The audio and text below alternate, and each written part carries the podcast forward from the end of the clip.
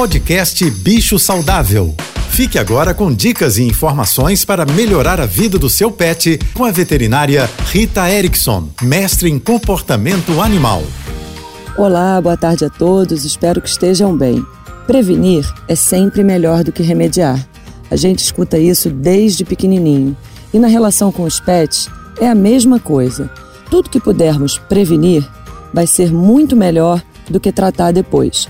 E isso vale para uma boa alimentação, uma boa rotina de brincadeiras e exercícios, uma boa higiene dos dentes, da pele e até mesmo preventivos de pulga, carrapato e a vacinação anual.